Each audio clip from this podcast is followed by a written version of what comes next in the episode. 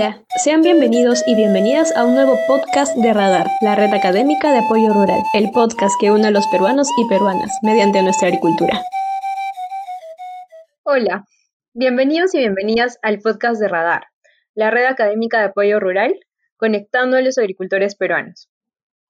En el programa de hoy, que hemos llamado El clima está cambiando, hablaremos sobre un concepto aún poco difundido en el ámbito rural, en el campo, el cambio climático. Si bien no se conoce mucho con este nombre, sus efectos, como en las lluvias, en las épocas de calor y de frío, en la intensidad del calor y del frío, sí se han estado percibiendo con facilidad en las últimas décadas. Por eso, hoy queremos conocer más acerca de estos cambios que están habiendo en el clima y que tienen mucha incidencia en en la agricultura. Para ello tenemos hoy día con nosotros a Nicolás Ibáñez, meteorólogo de formación, especialista en cambio climático y desertificación, con experiencia en trabajo con comunidades campesinas y saberes tradicionales. Actualmente Nicolás es docente de la Universidad Agraria La Molina. ¿Cómo estás, Nicolás? Hola, Manuel, buenas noches y buenas noches con todos los radioescuchas y a toda la gente que vamos a tratar de enrolar en este tema del cambio climático. Muchas gracias por acompañarnos hoy, Nicolás. Y vamos a empezar eh, explicando preguntándote a qué nos referimos cuando hablamos de cambio climático.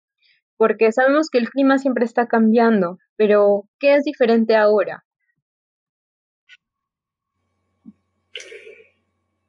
Para, para, empezar, creo que habría que diferenciar en dos, dos, dos, términos que se confunden bastante, ¿no? El tema de, lo que es el, tiempo y el clima, ¿no?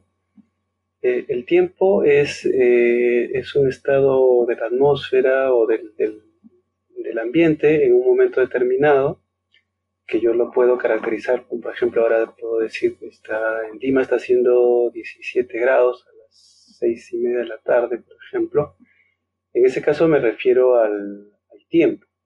Y una secuencia de varios tiempos me van a determinar el clima. Entonces el clima es como que una, visión de, largo plazo de cómo evolucionan las condiciones del ambiente. Como tú también dijiste, eh, el clima cambia, por eso hemos estado hace un poco, hace unos días en invierno, estamos pasando a la primavera, y también a nivel a lo largo de la historia el clima ha cambiado. Pero ¿cuál es la diferencia de lo que estamos viviendo ahora?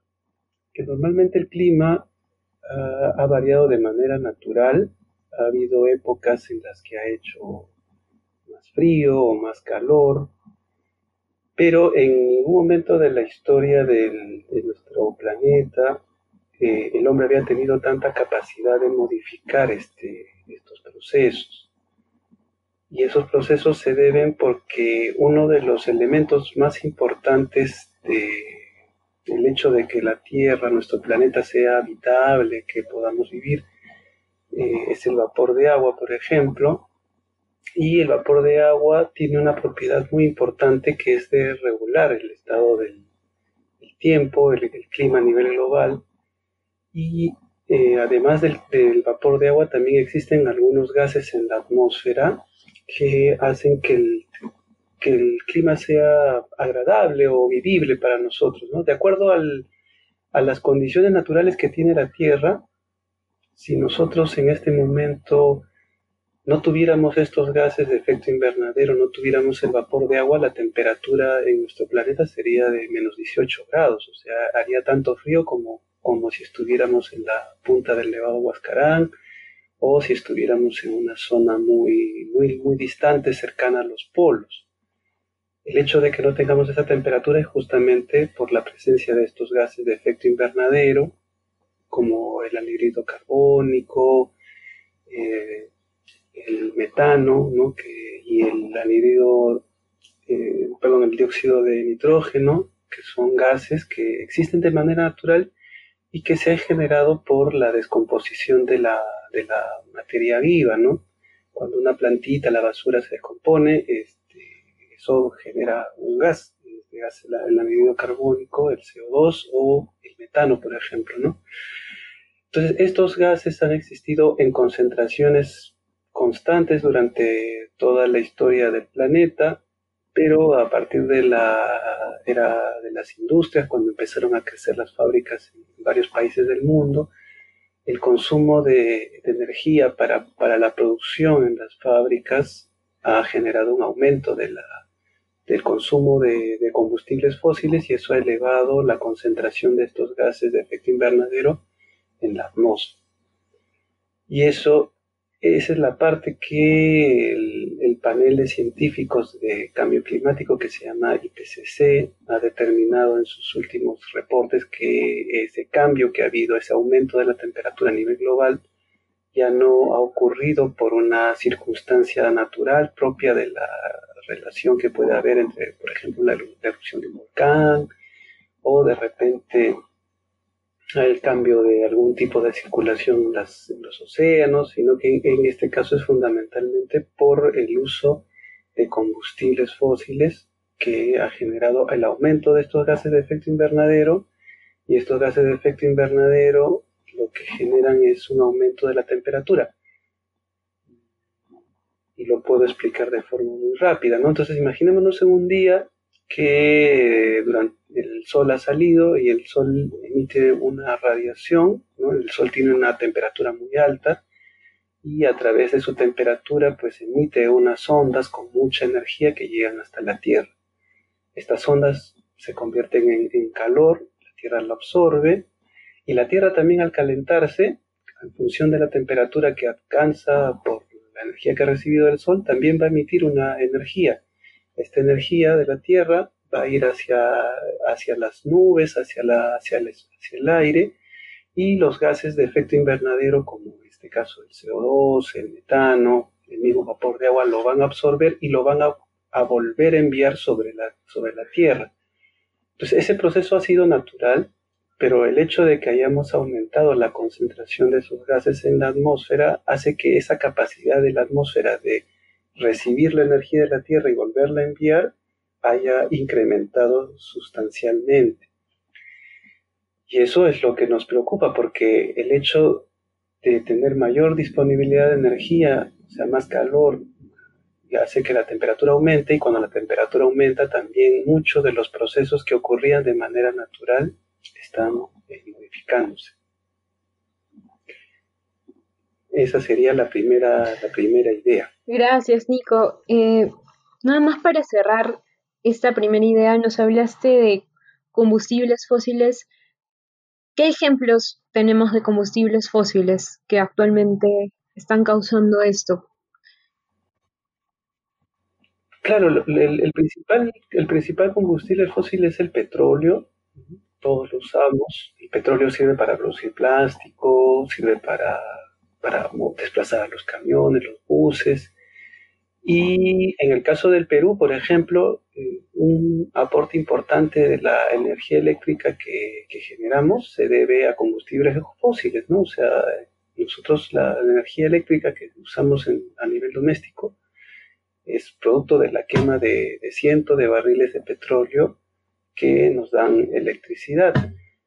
Y lo mismo cuando utilizamos el, el gas, gas natural, ¿no? que también es otro, es otro combustible fósil. Claro, entonces entendiendo que estos combustibles fósiles ahora los estamos usando masivamente, se puede entender por qué está teniendo tanto efecto en, la atmósfera y en, el clima, ¿no? Eh, y, y Nicolás, ¿puedes contarnos cuáles son las principales evidencias del cambio climático? Hay, hay personas que dicen que no está ocurriendo, pero hay, hay muchas evidencias, hay muchas eh, formas de saber que sí, que sí ocurre y que se pueden percibir a nivel muy local, ¿no? Eh, no sé si nos puedes dar algunos ejemplos. Claro, el, cuando la gente pregunta por las evidencias del cambio climático, la, la primera idea es mirar a las montañas, ¿no? Miramos a nuestros apus y si uno hace memoria de cuando era niño, va a ver que las nieves cada vez son más tenues, ¿no? Yo recuerdo cuando con mis Paz viajábamos en, fiestas patrias siempre a, Huancayo, a Jauja para pasar vacaciones. Cruzábamos eh, Ticlio, normalmente en julio siempre Ticlio tenía nieve, ¿no? Pero ahora, desde el año 2002 más o menos, cuando uno cruza la, cordillera por Ticlio ya, ya no hay nieve.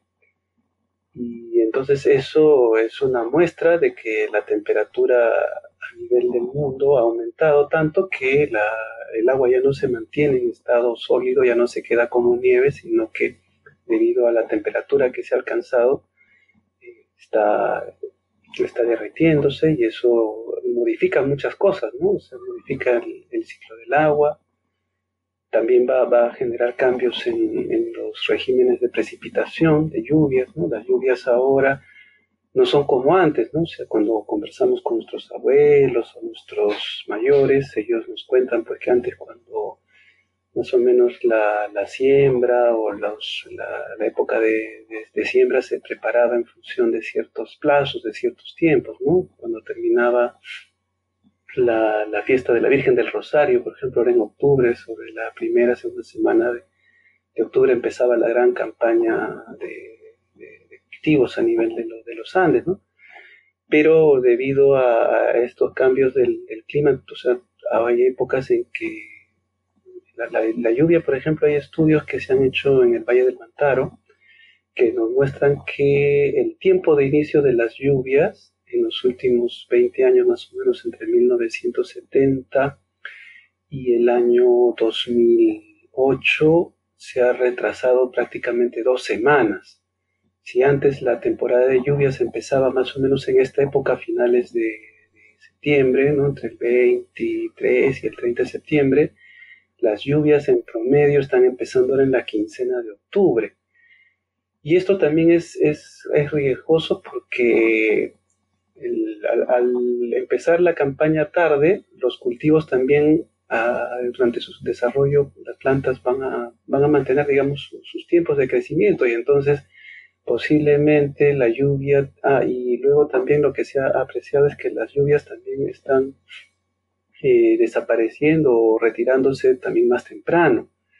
Y entonces en general ha habido como que una disminución de casi un mes entre el inicio y el final de la campaña, la temporada de, lluvia, y entonces eso, eso está afectando a, a, los cultivos porque los hace más vulnerables, ¿no? Porque digamos, si yo tengo que la papa está floreando la quincena de marzo, todavía está tuberizando y la lluvia ya se va, entonces el hecho de que no haya lluvia va a aumentar el riesgo de que heladas tempranas pudieran aparecer en la primera, segunda semana de abril y eso podría afectar la campaña agrícola, lo mismo que cuando, por ejemplo, eh, está, ya se ha hecho la cosecha del maíz y el maíz está secando en los techos y, de repente puede, puede aparecer un, frío muy alto o precipitaciones no, esperadas y entonces eso genera impactos que, pueden afectar la, la, seguridad alimentaria, sobre todo de las familias, ¿no? porque hay que recordar que los peruanos y peruanas, de cada cuatro cosas que comemos todos los días, tres vienen de la producción de los pequeños agricultores de, las, del Perú, ¿no? De los pequeños y fundamental y la mayoría están en los Andes. Entonces eso, el, cambio climático va a tener un efecto muy importante sobre la seguridad alimentaria, la posibilidad que tenemos de, de, comer lo que comemos ahora, porque como digo, la mayor parte de lo que comemos viene de los pequeños productores. Claro, por supuesto. Y hay algunos otros efectos también si, si nos quieres comentar sobre eso, por ejemplo, uno muy importante del que yo había escuchado es eh, también el movimiento de las plagas, ¿no? Además de las lluvias y de, las heladas, las plagas también están cambiando porque el clima está cambiando. Claro, el, el, hecho de que aumente la temperatura, normalmente sabemos que los microorganismos adoran temperaturas altas porque tienen aumentan sus tasas de, reproducción. Eh, nosotros, por ejemplo, hicimos un estudio con, un joven de, Cajamarca, estudiamos la, a la polilla de la papa, que es uno de los las preocupaciones de los agricultores de papa en el Perú. Y debido al aumento de temperatura veíamos que la, la cantidad de, de veces que la polilla se reproduce aumentaba de 7 a 10 durante una campaña. Entonces el aumento de un grado generaba esa, esa variación, un aumento de la, de la, de la capacidad de las, de las plagas, o de, en este caso, bueno, de, la polilla de reproducirse. Y eso también va a tener un efecto sobre la producción. A nivel de lo que son ya microorganismos más, más pequeños, como los hongos o, determinadas bacterias o incluso virus, todavía no se ha analizado toda la, la potencialidad del efecto que esto puede tener, pero pero hay estudios que han hecho, por ejemplo, en el Centro Internacional de la Papa, que el aumento de la, de la, temperatura está generando un aumento también en el estrés al cual está sometida la planta para funcionar, porque se supone que si la planta eh, aumenta la temperatura, la planta tiene que sudar más, tiene que evapotranspirar justamente para compensar esa, ese aumento de la temperatura en la superficie de sus hojitas. Y entonces esta situación hace que la demanda de agua aumente. Si la planta no llega a tener eh, la cantidad de humedad suficiente en el suelo, también se vuelve más vulnerable a las, a las plagas. Y esto son temas que se están estudiando. Hay gente de la Universidad de Barranca que está estudiando, por ejemplo, en lo que es microbiología de suelos, cómo estos, estos aumentos de la variación del estrés que recibe la planta o sea, la, la, la, planta que está sufriendo porque tiene menos humedad para poder producir y está sometida a una temperatura más alta, entonces eso eleva la presencia de microorganismos que pueden afectarla en el suelo y, y a partir de allí se genera todo un ciclo de, de, efecto. Bueno, si aún hablando de la papa es porque, bueno, me gusta mucho la papa, pero creo que es el cultivo más extendido en, en el Perú y es importante, ¿no? Pero a nivel de los frutales, por ejemplo, el tema del, del, control que podría haberse dado con determinadas eh, plagas, como por ejemplo la, mosca de la fruta y todo esto, también va a ser eh, afectado. ¿no? Igual hemos visto casos de el tema de la, de la presencia, por ejemplo, de algunos hongos, en el caso del café, por ejemplo, ¿no?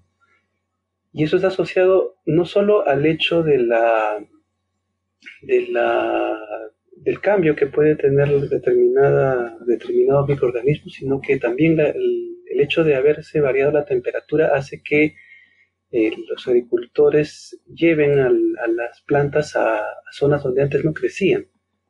Por ejemplo, en, general en, la, los Andes se está viendo que los cultivos de maíz se pueden realizar ahora hasta casi 3.700 metros, ¿no?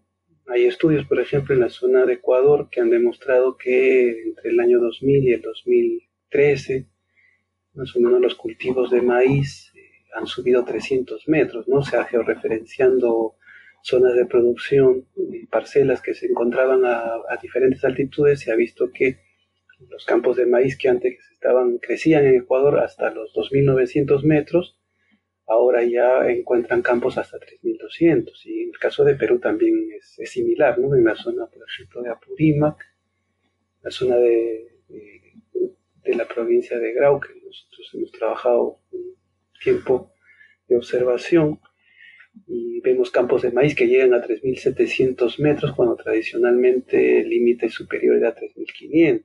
Entonces, el hecho de que se presenten estas situaciones de parcelas en alturas mayores, las hace más vulnerables y el hecho de que cuando se mueve un organismo, ese organismo va a mover también a los, a los, a los organismos, los microorganismos que están hospedados ahí, que se alojan. Y entonces hay todo un movimiento de especies que, que también son producto de este, este cambio del clima inducido por el hombre. Muy interesante, Nicolás, y qué increíble, ¿no? Que el maíz esté llegando tan alto y como siempre nos hace pensar, ¿y las papas hasta dónde se van a ir, no? Pero bueno, ese es un tema para hablar de repente en otro programa. Eh, entonces hemos visto que hay que, el cambio climático afecta efectivamente a, las actividades agrosilvopastoriles, ¿no? No solamente agrícolas. Eh, y, pero ¿qué podemos hacer frente a, este cambio climático? ¿Hay ¿Qué pueden hacer eh, los pequeños agricultores, Nicolás, y de repente en general nosotros como sociedad para hacer frente a este cambio climático? Bueno, la, respuesta eh, eh, no es simple, pero normalmente lo que, bueno, a partir de, yo lo voy, voy a hablar a partir de datos del, del censo uh, de la encuesta nacional agropecuaria, ¿no? Entonces, en, la encuesta nacional agropecuaria, que es un registro que se hace anualmente para ver cuál es la situación de los productores a nivel nacional, se hacen algunas consultas sobre las prácticas de adaptación al cambio climático. ¿no? Entonces, ¿qué es lo que se ha visto? Que normalmente los productores que tienen mayores extensiones y que tienen más recursos, tienen mayor capacidad de respuesta a estos cambios que se dan a nivel de la precipitación o de las posibilidades de efectos de heladas y todo esto, ¿no? y por el contrario los pequeños productores que tienen menos recursos son los que menos pueden adoptar estas prácticas. Entonces una primera idea es ver eh, cómo se pueden implementar estas prácticas de manera eh, localizada y de forma mancomunada, porque sabemos que si los, los productores no están organizados, es más complicado que ellos puedan acceder a tecnología justamente por las limitaciones económicas que pueden tener. Entonces, una primera situación es, fortalecer los, los, niveles de organización de los productores, luego tratar de, desde la, desde la experimentación, también desde la misma experiencia que tienen agricultores, poder diversificar la, producción, ¿no? ¿no? Normalmente nuestros abuelos siempre se hablaba mucho de la, aversión al riesgo, pero era una condición natural porque los Andes es, una zona que ha impuesto muchos retos a la, a, la sociedad peruana, pero la sociedad peruana se ha enfrentado a esos retos y ha logrado mantenerse, ¿no? sostenerse a lo largo del tiempo. Y eso justamente a partir del trabajo organizado, de apuestas más organizadas a partir de la de, las apuestas que puede haber en las políticas de Estado y también las políticas a nivel local.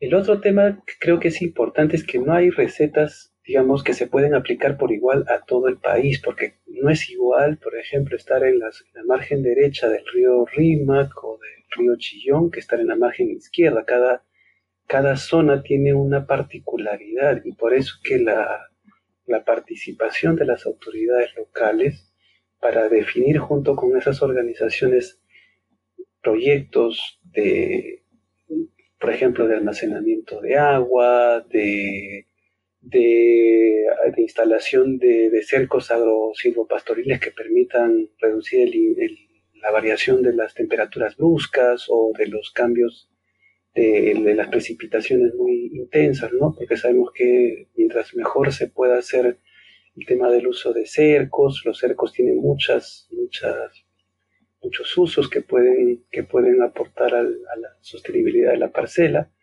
Entonces, en ese caso, eso requiere de una visión local, ¿no? Y normalmente no era, era algo que se hacía en las comunidades antiguas, ¿no? Yo recuerdo haber conocido a los antiguos unucamayos, los jueces de agua, ¿no? El juez de agua era el cargo que uno, una persona asumía en su comunidad cuando era, era mayor, cuando ya tenía 45, 50 años, que para el mundo rural era, era un hombre anciano, venerable, ¿no? Porque la persona conocía toda la comunidad y sabía los problemas y con esa experiencia aportaba para justamente con esa visión que tenía de toda la comunidad, de cada de cada rincón, él podía asignar la cantidad de agua que evitara los conflictos.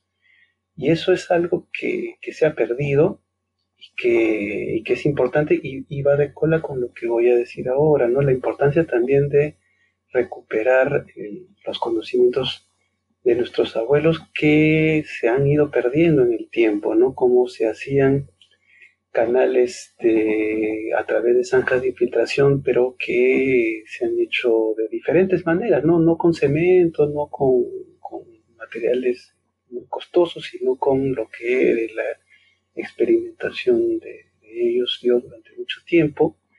Y también el otro tema es de ir generando pequeños sistemas de alerta temprana que también se basen en estos procesos de observación la observación que pueden generar a nivel local y que nos permita tener, digamos, eh, una visión de los, de los problemas con cierta anticipación, porque no, si sabemos que hay zonas que son más vulnerables, pues hay que tener un tipo de acción sobre esas zonas vulnerables. Entonces la, determinación de esta vulnerabilidad se tiene que hacer muy eh, a nivel de local. No, no es algo tan sencillo que desde Lima o desde una imagen de satélite nos diga, ya, en este sitio hay que hacer tal cosa, este sitio es más o menos vulnerable, sino que eso va a depender de la, de la, de la, del conocimiento, de la experiencia que se da cada punto del país y sobre todo porque en una zona de montaña la variación es muy alta, ¿no? O sea, como digo, dos, dos márgenes del mismo río no reciben la misma cantidad de precipitación en una misma campaña, entonces a pesar que está en el, digamos, en el mismo valle, pero el lado derecho va a recibir más o menos, y también la misma, el mismo efecto de las heladas va a ser también distinto, y eso, eso va a representar, representa un reto, ¿no? y la ventaja del, de la organización antigua era justamente eso, un conocimiento del territorio muy, muy intenso, que permitía tomar algunas medidas preventivas y de identificar esos lugares o actividades más vulnerables para poder enfrentar esa situación con, cierta anticipación. Entonces, estas acciones frente al cambio climático tienen que ser muy locales y, dependen de las organizaciones, de los agricultores y de los eh, de, las políticas de Estado, pero sobre todo de, de, estos de las organizaciones de agricultores sumados a sus gobiernos locales, ¿no? Es, es un tema muy complejo, pero que se puede hacer eh, si somos muy organizados y manejamos la información y rescatamos, como dices, los conocimientos tradicionales.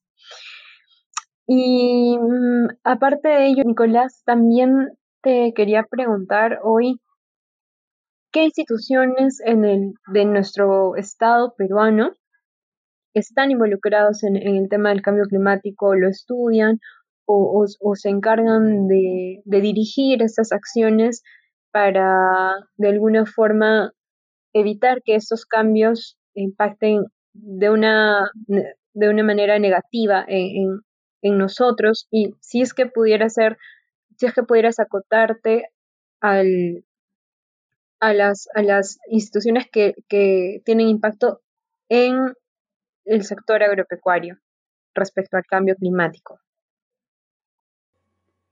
Bueno, en, general, digamos, el, el, espacio normativo del cambio climático está en el Ministerio del Ambiente.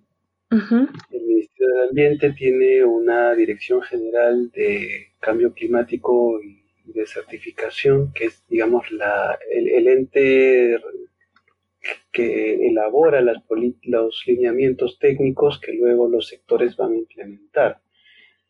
En este momento también ya se aprobó la ley de cambio climático y se ha constituido una comisión nacional de cambio climático que, digamos, representa a todos los sectores del Estado y de forma amplia también a organizaciones de la sociedad civil. Entonces, digamos que es el marco rector donde se inscriben todas las acciones, las intervenciones. Y luego a nivel, a nivel más local hay algunas intervenciones, por ejemplo, el, Ministerio de Agricultura a través de, los programas de, riego o también a través de su dirección de cambio climático, pues implementan acciones a nivel, de, a nivel del, país, ¿no? Y sus órganos especializados como por ejemplo el INIA, o el Servicio Nacional de Sanidad Agraria, y están, están actuando de forma directa quizás en el, campo de la, de la prevención a nivel de, los sistemas agropecuarios y a nivel más eh, especializado ya en el tema de vulnerabilidad frente a determinados eventos extremos, ¿no? que es lo que más nos preocupa. Está, tenemos el, el, el SINAGER, el Sistema Nacional de Gestión de Riesgos de Desastres, que si bien ve todos los desastres, pero uno de ellos, uno de sus campos está asociado al cambio climático y desde el CNPRE, del Centro Nacional de Prevención de Desastres, y el Sistema Nacional de Defensa Civil, pues actúan también en determinadas acciones que pueden, que pueden generar sobre todo lo que es la, prevención y también, bueno, en determinadas circunstancias la atención de las emergencias, ¿no? Eh, entonces, digamos que ese es el, el marco que, existe actualmente y también hay muchas municipalidades a nivel nacional pequeñas, a nivel distrital, por ejemplo, Huancavelica, eh, o, en Cusco, o también en, Lima, ¿no? en, la, en, la, provincia de Huarochirí, por ejemplo, están realizando algunas intervenciones interesantes, recogiendo experiencias de, de, los agricultores, ¿no? Por ejemplo, la experiencia de las amunas, estos sistemas de, de, conservación del agua que vienen de la experiencia de nuestros ancestros, se está haciendo a través de pequeñas iniciativas de organizaciones no gubernamentales o en alianza con municipalidades, financiando con pequeños montos, pero que al final van, van sumando para intervenciones que pueden ir aportando a la, a la prevención de situaciones de eventos extremos y también a la, reducción de riesgos. ¿no? Creo que ese es un panorama todavía inicial, pero pero por ahí eh, va la, digamos, la organización o, el, el, el, nivel de involucramiento de las instituciones actualmente. Y muchas gracias, Nicolás. Creo que eh, para, para hacer el primer programa sobre este tema nos has eh, aclarado muchas dudas, eh, nos has explicado que el cambio climático está estrechamente relacionado con las actividades humanas, ¿no? con el uso de los combustibles fósiles eh, como el petróleo en, en, en, nuestras actividades diarias, que, que, este por supuesto está evidenciado, hay pruebas del cambio climático en las montañas, en la respuesta de, la, de los cultivos a, a, las variaciones en elementos como la lluvia, como el calor, el frío, el movimiento de, las plagas, y que hay muchas instituciones que están trabajando en ello, aunque todavía es necesario un trabajo muy local, ya que adaptarse a estos cambios es un proceso que tiene que ocurrir a nivel local debido a